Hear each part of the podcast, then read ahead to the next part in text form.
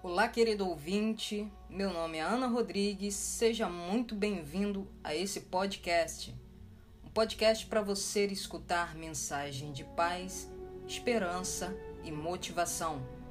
Vem comigo e fique à vontade para escutar a mensagem de hoje.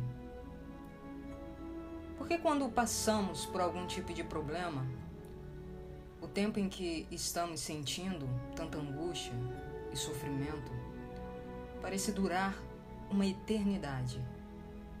Na verdade, o que acontece de fato é que não esperávamos esse problema e não estávamos preparados para enfrentá-lo.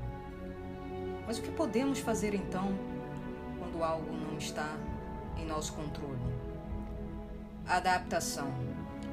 Entenda quando falo aqui em adaptar-se, não significa em acomodar-se com a situação que você está enfrentando, mas em ser resiliente. Vamos entender o significado de ser resiliente? Resiliência é a tendência natural para se recuperar ou superar com facilidade os problemas que aparecem. É a capacidade de quem se adapta às intempéries, às intempéries, às alterações cotidianas. Resiliência significa voltar ao estado normal. E é um termo oriundo do latim resilience.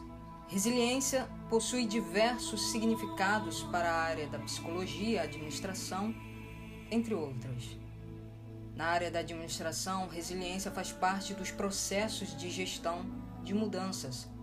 Para as pessoas que trabalham nas organizações, elas devem ter um grande equilíbrio emocional, principalmente para saber lidar com os problemas relacionados com o trabalho, quando as situações não ocorrem como elas esperavam.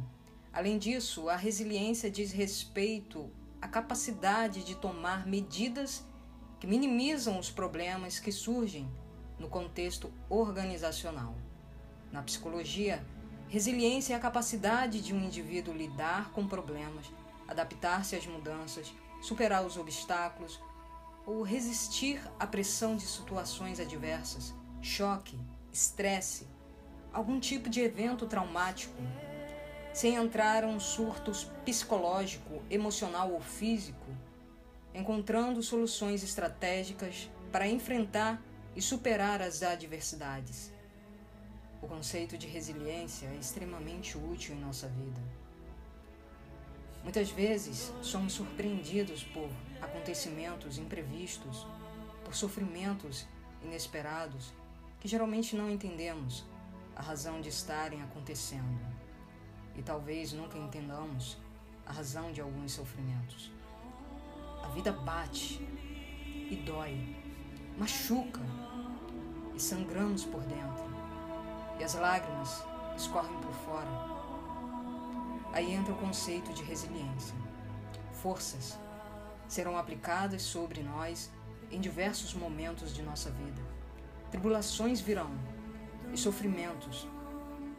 Entretanto, se tivermos uma resiliência alta, esse sofrimento será elástica, temporária quando a tribulação passar, ainda estaremos de pé. As deformações, os sofrimentos que passamos também passarão. Não digo que não ficarão marcas, mas essas marcas não serão suficientes para mudar quem nós somos. Paulo, em sua segunda epístola aos Coríntios, nos diz algo significativo com relação a esse assunto.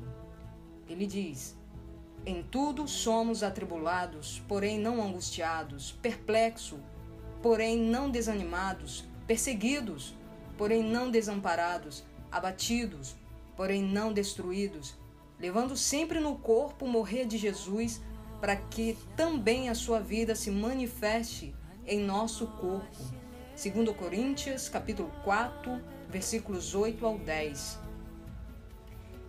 Esse é o maior segredo para aumentar nossa resiliência. Confiança em Deus. A comunhão com Cristo faz com que nossa confiança em Deus aumente. Faz com que mais de, da sua vida seja acrescentada a nós. E mantenhamos comunhão com Cristo. Ele é quem nos faz resistir quando as forças são aplicadas sobre nós. Por fim, resiliência é juntar os pedacinhos quebrados, amassar, moldar uma nova versão sua, ainda mais forte e resistente que a anterior. Hoje melhor do que ontem, sempre.